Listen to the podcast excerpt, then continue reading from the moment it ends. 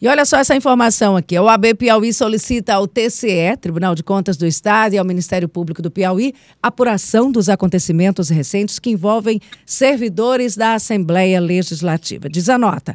Na última quinta-feira, dia 15, ontem, a OAB Piauí enviou ofícios ao Tribunal de Contas do Estado do Piauí e ao Ministério Público solicitando apuração no que diz respeito aos acontecimentos recentes que envolvem os servidores da Assembleia Legislativa do Estado do Piauí. Os documentos enviados solicitam apuração de possíveis irregularidades, tais como acumulação de cargos nos órgãos públicos, carga horária dos servidores e demais irregularidades que porventura ocorram respeitando o contraditório e ampla defesa dos servidores públicos da Assembleia Legislativa. Sobre esse assunto, que é um assunto palpitante, extremamente atual, e outros também, a gente conversa a partir de agora com o presidente da UAB Piauí, doutor Celso Barros Coelho Neto. Bom dia, doutor Celso. Muito bom dia, Simone Castro, Luciano Coelho, Ezequiel Araújo e todos que fazem Teresina FM. Bom dia aos espectadores. É, doutor Celso, vamos começar falando sobre esse assunto aí. A, a UAB tem sempre se posicionado de forma muito veemente com assuntos é, pertinentes. Eu vou até citar alguns que nós conversamos anteriormente aqui, comentamos com o Luciano, é, sobre o desempenho é, da, da Justiça Piauiense, aquele ranking do CNJ, o Tribunal de Justiça do Piauí, a OAB extremamente veemente. Esse caso também ela se coloca, busca informação dentre é, esses órgãos aí, Tribunal de Contas do Estado e também Ministério Público. É, esse é o posicionamento da OAB tem que acontecer é uma representação da sociedade, né? Bem, de fato, sim. Essa questão da Assembleia Legislativa é, saiu em determinado portal é, uma lista de várias pessoas, de certa forma, expondo nomes de CPFs, né? Isso é uma coisa que pode realmente ocasionar para cada uma daquelas pessoas que está ali uma exposição é, e danos, inclusive danos relacionados a seus, seus dados pessoais, né? Todos nós temos direito também de ter os nossos dados pessoais protegidos. Pois bem, é, nós oficiamos ao Tribunal de Contas, ao Ministério Público, é, para que apure isso, né? se há realmente, com relação a essa lista, se há acúmulo de funções, ou seja, se alguém tem um cargo na Assembleia, tem um cargo no outro lugar, não pode haver a ocupação de dois cargos públicos, a não ser que seja de dois cargos de médico. Então, é, e também se há ali a questão da carga horária, a questão da lotação dos servidores, são coisas que, fatos que é, a presunção que, nós, que se deve ter em tudo, é, em todas essas denúncias, é que ali haja né, um ambiente em que não existam essas irregularidades. A grande maioria deve estar regular. Né, a presunção que nós temos deve ser essa. Agora, compete às instituições, a OAB tem um dever de, como uma porta-voz da sociedade, e também, claro, uma corporação de advogados, de exigir que as autoridades públicas que são pagas para isso, que é na área da fiscalização, que exerçam a fiscalização e apurem se eventualmente lá ou de forma mais genérica existe alguma irregularidade. Ah, o que pode acontecer se um servidor público tiver um cargo na Assembleia e um cargo no outro lugar? Ele vai ser é, acionado para que devolva né, o que ele recebeu irregularmente é, num período X, né? Então, mas isso tem que ser aberto um processo individual contra o servidor. O servidor tem o direito à defesa, o direito a ter um advogado, né? Um processo que exige essas formalidades. Então, nós não podemos prejulgar as pessoas que estão ali naquela lista, até porque tem pessoas é, que trabalham, obviamente, a presunção que temos é isso, né? Mas estamos atentos a isso, estamos fazendo a nossa parte enquanto Ordem dos Advogados do Brasil, mas fiscalizar, investigar, julgar e condenar compete às autoridades, no caso de fiscalização, Tribunal de Contas, de investigação, o Ministério Público e depois eventuais julgamentos da Justiça eh, Estadual. Então, são essas mais ou menos a, a, a, as questões que envolvem esse fato do número de servidores da Assembleia. Bom dia, Luciano. Bom é, dia, Luciano. Vai haver a representação por parte da, da, da, OAB, nesses casos, como o senhor falou, o caso das irregularidades comprovadas com o recebimento indevido, essa solicitação da devolução do dinheiro? Não, nesse caso aí competirá ao Ministério Público fazer essa denúncia formal, né? Hum. Nós não temos esse poder. Nós temos o poder de exigir investigações. A ordem, não, a ordem dos advogados não tem esse poder, né? Ela tem esses limites, né? Esse poder de ação nesse sentido, não. Poder de, de, de levar os fatos, de exigir apuração, aí sim. Mas com relação à questão mesmo de exigir que haja devolução, fazer isso não tem como. A gente tem o poder de levar essa demanda, né? Que já, inclusive, já, já era fato é, que saiu nesses últimos dias, né? Mas, enfim, é, tem que cada, cada órgão, cada estrutura do Estado faz a sua, faz o seu, a sua função, né? Doutor, doutor Celso, é, esse assunto é um assunto é, que volta e meia ele vem à tona, não é um assunto novo. Ele está sendo falado ultimamente, nas últimas semanas, mas é um assunto recorrente. Inclusive, já existe uma ação lá de 2019 com relação a esse é assunto. 2013, eu 2013, acho. né? Então, anterior a isso, então. É, então, existe uma ação no Ministério Público, já existe um movimento no Ministério Público. Vamos contar então de 2013 até agora, estamos em 2021, a situação continua. Por que, que isso acontece? Porque essas ações simplesmente elas se vão pelo tempo e nada de concreto acontece. É, nesse caso específico, é, uma, é, de certa forma complexo. Você, a, um, a, essa investigação é complexa, não é fácil. São muitas pessoas, é um ambiente, é um, é um, é um, é um poder público que é o poder legislativo, a Assembleia. De certa forma, é um caso muito complexo. Mas essa judicialização eu também não posso afirmar o que houve especificamente com relação a esse caso, não é? Mas, assim, o que, que demonstra que deve ser uma ação complexa, que a investigação está em curso e houve essa demora, essa, essa lentidão nessa apuração. Agora, e também até que ponto vai essa ação? Porque nós podemos ter, de, de um ano, dois, ou três, ou quatro, ou cinco anos para cá, essas irregularidades novas. Essa ação diz respeito a um período até aquela época. Então, até que ponto o período de lá para cá está absorvido por essa ação? Então, eu creio que deva ter uma nova ação, porque tem, devem ter muitos fatos novos, né, legais e também ilegais, se porventura ocorram. Então, essas ações, essa ação anterior, ela não tem como abranger esses atos que foram futuros a ela, posteriores a ela. É, eu... Agora, é importante, é importante, realmente, claro, que haja essa investigação, se, se, se for o caso, uma nova ação de, de, de responsabilidade, uma ação de reparação de danos. Quer dizer, existem esses, esses meios de, de serem acionados aquelas pessoas que ocupam cargos indevidamente. E, né, isso aí, claro, que tem que fazer, não é obrigado a vinculação com essa ação antiga. Até mesmo processualmente falando, eu creio que deva ter uma ação nova naqueles casos em que houver irregularidade.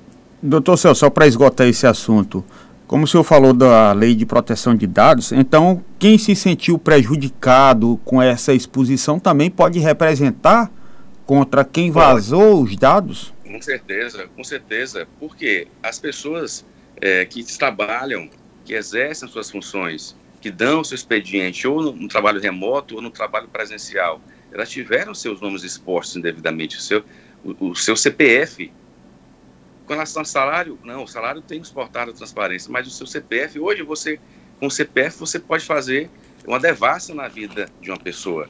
Nós sabemos disso.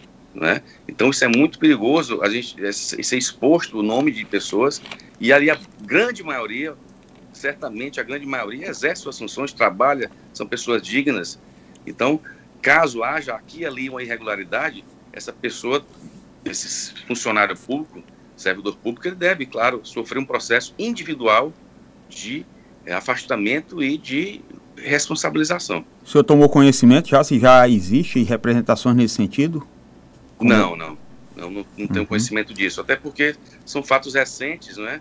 Em que pese a versação há muito tempo, que nós não tínhamos conhecimento, mas esses fatos são recentes, é como eu digo, é, irregularidades podem ter de um mês para cá, de um ano, uhum. de três anos, de quatro anos, então isso tem que ser apurado né, periodicamente, através é. dos, do controle do Tribunal de Contas e da investigação do Ministério Público. E com né, relação que tem, essa, que tem essa competência. Com relação aos órgãos de controle, o senhor tem conhecimento se já foram abertos os procedimentos necessários para fazer essas apurações e o senhor está acompanhando é. isso pela foi, justamente isso que nós cobramos, né? Nós solicitamos é, nesta semana isso, né? Saber em que pé está essa investigação, se, se existe realmente indícios, né? É, enfim, o que, que, está acontecendo para que nós possamos até mesmo nos posicionar com relação a isso. Nós temos é, que exigir às autoridades é, públicas é, que prestem esse serviço e que deem satisfação para a sociedade. Mas protegendo, é claro, isso é sempre importante a gente dizer, protegendo o direito das pessoas de se defenderem. Não é porque alguém trabalha na Assembleia ou trabalha em qualquer órgão público do município, do Estado e da, do, do governo federal que seja Marajá, ou que seja fantasma, ou que esteja cometendo ilegalidade. Ele construiu a sua vida funcional, deve, a presunção que tem que o servidor público ele presta relevantes serviços, tanto aquele concursado quanto aquele comissionado. Doutor Celso, é, tem pergunta aqui dos nossos ouvintes. Tudo que foi exposto, nome, CPF, valores, é o que se encontra no portal da transparência. Onde está a irregularidade da comunicação? Bem, dessa forma, é, a questão do nome do CPF, dessa forma midiática, né? Isso pode gerar, sim, um transtorno, pode gerar um dano moral para aquela pessoa que se sentiu ofendida. Né? Nós temos ali um universo muito grande de pessoas que podem, na forma como é colocado isso, né? Você tem um nome de um cidadão X, fulano de tal, que é acusado nas entrelinhas, ou até mesmo de uma mensagem muito forte, de que ele está ali sendo, é, é, ocupando um cargo de modo de forma imoral, antiética, não é? Então, só isso aí já dá a entender que presume-se que quem está trabalhando na Assembleia não faz jus àquela função, àquele, àquele emprego, aquele cargo. Isso não pode acontecer. É, a, a, via de regra do serviço público é que os servidores públicos, de modo geral, de todos os órgãos, eles trabalham, exercem suas funções e devem ter sempre um, alguém a ser subordinado. Todo servidor público ele faz parte de um, de, um, de um contexto administrativo em que tem um superior. Então, esse superior tem a obrigação, o dever de fiscalizar o seu subordinado imediato. Então, a presunção no serviço público, isso é um princípio, de que as pessoas trabalham, exercem suas funções. Claro, os erros, né, as irregularidades devem ser apuradas, primeiramente, pelo aquele chefe imediato. O chefe imediato não apurou, tem também na sua ascendência funcional alguém responsável, o diretor, de uma forma mais ampla, né, de, de forma mais abrangente nas funções daquele setor. Então, isso vai indo até haver a fiscalização. O Estado do PI, por exemplo, sempre demite servidores que são é, desidiosos. Há muitas demissões no, no, Estado. Então, de um modo geral. Então, na Assembleia, é, deve ser apurado se existir essas irregularidades, principalmente, é muito fácil, acumulação de cargos, por exemplo, é, não, não, há justificativa. Não existe, por exemplo, justificativa para alguém ter dois cargos públicos. Não existe, a não ser que seja médico. Doutor Celso. Um cargo, de um cargo de técnico e outro de médico. Em se confirmando essas irregularidades, a quem cabe punição? A justiça, né? primeiramente, o afastamento imediato da, do serviço público e, claro, se for o caso, o ressarcimento e até mesmo condenação por improbidade na justiça, aí cabe ao judiciário realmente. E o papel de acusador é do Ministério Público. Ele tem o poder, dever de, de ajuizar a ação criminal contra esse servidor. Mas aí só contra o servidor ou contra o gestor que. O gestor que, porventura, sim, também, o gestor que porventura tenha sido desidioso na apuração daquela, daquele seu subordinado administrativo, né? Isso também pode ser apurado. Doutor, é, senhor tem... ah, Desculpa, o senhor tem falado muito em desídia. É, mas a questão ali não se trata nem só disso. É, tem caso o que popularmente o povo chama de lagarta. Que Sim. a pessoa que está na folha não trabalha, tem gente que está fora do país, fora do estado. Exato. E é. há, há comentários, eu não tenho certeza disso, mas tem, teria gente até que já teria morrido e que continuaria na folha. Então são Exato. situações e 5.500 servidores, é um número exagerado, um número é, é muito grande para a estrutura que é o poder, né? Já chama atenção por esse Isso, número. É, nesses casos aí, há muito, é um fato muito objetivo. Por exemplo, um servidor que já tiver falecido, uma pessoa que tiver falecida e estiver na folha. Isso é uma coisa que não existe justificativa, né? Então, mas isso tem que ser apurado individualmente. Nós não podemos misturar, é, é, colocar todo mundo na vala comum. As irregularidades devem ser apuradas de modo objetivo, com ampla defesa, e existem as penalidades por isso. Existem vários mecanismos de se conter isso. É importante que, que, que seja individualizada isso. Por exemplo, o que justifica alguém é, não estar no Piauí e estar sendo lotado na Assembleia Legislativa? Qual a, o que, que houve especificamente? Ele está à disposição de um órgão lá no, na cidade dele? Há uma exposição, essa exposição é com ônus. Quem paga essa exposição é o órgão lá da cidade dele que está é, é, que ele está prestando serviço, esse ônus compete à Assembleia. Existe sempre na, na questão do servidor público uma individualidade na sua, na sua tratativa com o órgão público, certo? Então tem que ver caso a caso, caso a caso, é, a responsabilidade do servidor, daquele seu chefe imediato e por aí vai. Mas é importante sempre dizer isso, né? Que nós não podemos prejulgar. Isso é muito importante. Isso nós temos, isso é na área criminal, é na área civil, na área administrativa também. Irregularidades que ocorram, elas devem ser punidas exemplarmente. E aí nós temos que exigir do Ministério Público mais agilidade nessa fiscalização, nessas denúncias e posteriormente a Justiça eficiência e celeridade no julgamento daquelas pessoas que foram é, acusadas de improbidade ou de acúmulo indevido de funções. Aqui nós temos a pergunta do ouvinte, é o Cirilo de Castro. Ele diz o seguinte: Bom dia, Teresina FM, ouvintes. Doutor Celso Barros, esses fatos sobre a Assembleia sempre foi, foram desconhecidos por quem deveria fiscalizar ou houve conivência? É o neto do Joaquim. Olha, é importante sempre é, que se formalizem as denúncias. É, isso é, tem que ser formalizado e levado a conhecimento das autoridades competentes. Por exemplo, na Ordem dos Advogados do Brasil, nós nunca recebemos nenhuma denúncia formal quanto a isso. Eu estou lá há dois anos, eu nunca recebi uma denúncia formal. Então, às vezes, para a gente exigir algumas respostas, a gente tem que ter algo concreto para que se possa tomar alguma medida.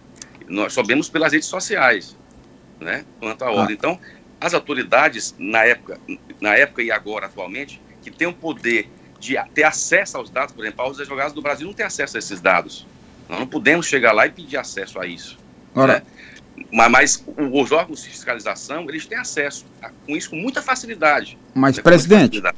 presidente, quando você tem é, membros desses órgãos de controle que também estão nessa folha, ou parentes deles que também estão, não contamina essa apuração, esse procedimento? Depende, Luciano, depende. Por exemplo, no meu caso, eu tenho um irmão que, que trabalha na Assembleia, no meu caso específico, né? É, ele trabalha lá há 10 anos na Assembleia. Tem um salário de R$ 1.400 bruto. Eu fui acusado de ter influenciado, por ser presidente da OAB, de ter um irmão na Assembleia. Não tem nada a ver com isso. Mas ele trabalha? É, ele trabalha? Ele tra pois é, trabalha, mas aí você não. As pessoas não podem achar, porque tem um parente lá, um irmão, um tio, um primo, uma, uma esposa, que a pessoa tem uma certa contaminação de não existir providências. O, o que né? eu estou questionando é então, porque nós temos conhecimento de que pessoas Sim. do Tribunal de Contas continuam Sim. mantendo contra-cheques na Assembleia, ou Sim. parentes deles têm, e a, a, até agora a informação é que essas pessoas não prestam o devido serviço, recebem, isso, isso mas é não trabalham. Isso, e aí eu, é por isso que eu questiono se é. essas pessoas que são do Tribunal de Contas, que são do Ministério Público, que tem esses parentes na folha, não pode contaminar essa apuração. Exato. E aí tem aquela questão também do nepotismo cruzado. Né? Não pode ter nepotismo cruzado. Né? Quer dizer, é, é uma pessoa nomeia um outro órgão. Por exemplo, a Teresina FM, vamos supor, a Teresina FM nomeia uma pessoa de outra FM e a outra FM nomeia outra pessoa da Teresina FM. Vamos supor que se fossem órgãos públicos. Isso não pode acontecer. Né? Então, nesses casos, é, é, são, há vedações. Agora, ninguém é pro o fato de uma pessoa ser conselheiro do tribunal, ou de ser é, secretário de Estado, ou ser jornalista, ou ser o fato de eles terem um parente lá na Assembleia ou em qualquer outro lugar, não importa, não implica que isso seja legal. É, é imoral? Temos que ver como é que foi essa construção dessa nomeação. É, no meu caso em específico, eu tenho um irmão que, tra que trabalha lá, que ganha 1.400 reais, ele está lá há 10 anos. Eu sou presidente da, eu sou presidente da OAB há dois anos. Então, ele é a pessoa que tem a responsabilidade dele, eu tenho as minhas. Então, nós não podemos, por exemplo, por conta disso, achar que a Ordem dos Advogados está omissa, porque eu tenho um irmão lá que está lá, está lá 10 anos, e, e, inclusive nessa pandemia, no teletrabalho. Quer dizer, então, tem que se apurar cada caso, certo? Como é que foi essa nomeação? Há, uma certa, há um nepotismo, né? É, há uma, uma série de pessoas da mesma família. Isso, em que sentido está? Também as pessoas da mesma família podem estar no órgão público, né? Em que, em que, como é que é a lotação disso? Como é que é a fiscalização disso? Né? Quem são os chefes imediatos? Isso, tem, isso é que é a investigação que tem que ser feita. Né? A, a, a, essa que é a questão. Não se pode generalizar, porque se se generalizar, corre o risco de haver anulidade de tudo isso. Nós tivemos situações é, de, de, de, pessoas não concursadas é, e que foram lesadas no devido processo legal e elas conseguem na justiça a anulação desses atos, certo? Então, todo cuidado é pouco, porque não adianta ir com muita rapidez sem dar as garantias a essas pessoas. Isso é importante a gente frisar. Agora, claro, não pode haver acumulação de cargos. Não há, não há, não há justificativa. Não pode alguém não estar em Teresina e ser, ou não estar no Piauí e ser funcionário público sem ter uma disposição para a cidade em que ele está. Então, se uma pessoa do Rio de Janeiro tem um cargo no Piauí, ela pode estar no Rio de Janeiro ocupando um cargo no Piauí? Pode, desde que haja uma, uma, uma, uma sessão para o órgão que ela está no Rio. E quem paga esse valor desse salário? Geralmente quem paga é quem solicita, no caso, o órgão público no Rio de Janeiro. Eu acho que é, alguém, é muito trabalho, mas se consegue chegar. Consegue uma disposição. Por exemplo, aqui no Piauí tem muitas pessoas de outros estados que trabalham aqui. Tem pessoas da Amapá, tem pessoas de Brasília, pessoas de São Luís. Então, existem essas regras administrativas. Bem, há, há a hipótese de alguém falecido estar na folha? Há, há sim hipótese. Pode ser uma diferença salarial. O sujeito faleceu em dezembro e agora na folha de fevereiro ele está na folha porque tem uma diferença salarial com, com o CPF dele que tinha uma diferença salarial, uma diferença que ele conquistou é, retroativo e tal, e ele faleceu. Então, existe alguma justificativa. Agora, isso tem que ser apurado caso a caso.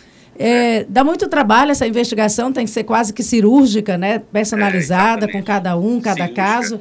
Cirúrgica. Você te usou a palavra certa, viu, Simone? Tem que ser cirúrgico. Cada caso é um caso. Mas que eu acho que é fácil se, se chegar nesses comparativos, você ver realmente quem é que está legalmente quem está de forma irregular. Só para finalizar, só disse que está há dois anos na, na, na, na UAB, dois anos na UAB. Eleição da UAB, já começou a movimentação, doutor Celso? O senhor vai ser candidato de novo? A confusão já está grande, viu? É, eu estou sabendo. É, não, são conversas, são conversações. A eleição será em novembro.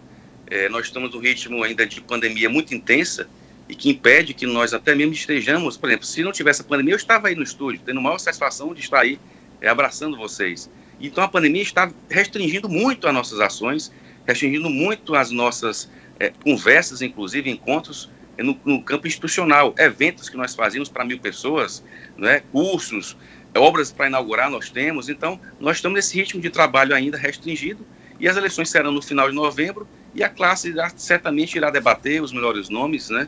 Para que levem a OAB para um futuro ainda melhor, se, se Deus quiser, sem pandemia. Isso vai ser candidato? Teremos, não, quanto, quanto a candidatura ou candidatura, eu acho que é cedo para expor isso.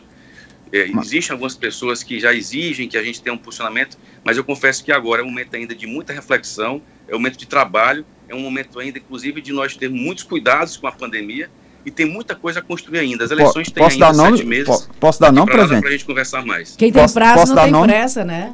Posso Exatamente. dar nome? Como? Posso dar nome? Às vezes, o que, que nome você tem?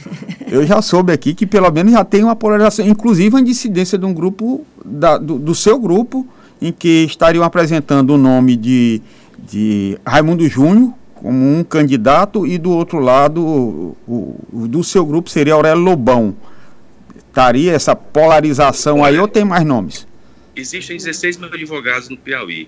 As, as junções, disjunções, é, rupturas é, e, a, e, e, aproximações fazem parte, desde que haja um respeito, desde que haja realmente é, uma ponderação. Nós todos somos colegas de classe. Eu respeito muito as pessoas que, que estão na nossa gestão. Esses nomes que você falou fazem parte da gestão, estão na gestão, têm serviços prestados e a dizer o que fizeram nesses dois anos. E estamos conversando com todos eles, são pessoas valorosas e merecem o nosso respeito e devem depois vir público dizer os serviços que prestaram, justificar eventuais candidaturas, assim como também todos aqueles que se propuserem a isso. O importante é que nós mantenhamos a OAB nesse espaço de proatividade. Né? Aqui nessa pandemia nós falamos muito já de tantas coisas que fizemos na área da saúde, do sistema penitenciário, da merenda escolar, das pessoas com deficiência, enfim, são muitas pautas que nós temos e as pessoas é, devem dentro da nossa classe, discutir isso com muito respeito, né, sem fake news, é, com muita responsabilidade, porque está em jogo a imagem da instituição que é a Ordem dos Advogados do Brasil. O presidente está diplomático, bem diplomático. Sempre foi. Doutor Celso, a gente agradece a conversa boa, franca e sincera. Quando a pandemia acabar, sua volta, mas enquanto não, o remoto também, a, a comunicação se realiza. Bom final de semana, saúde e boa sorte, viu, presidente? Muito obrigado, Simone, Luciano, Ezequiel. Muito obrigado, viu? Saúde para nós, para todos. Um abraço. Bom final de semana. Bom lockdown. É.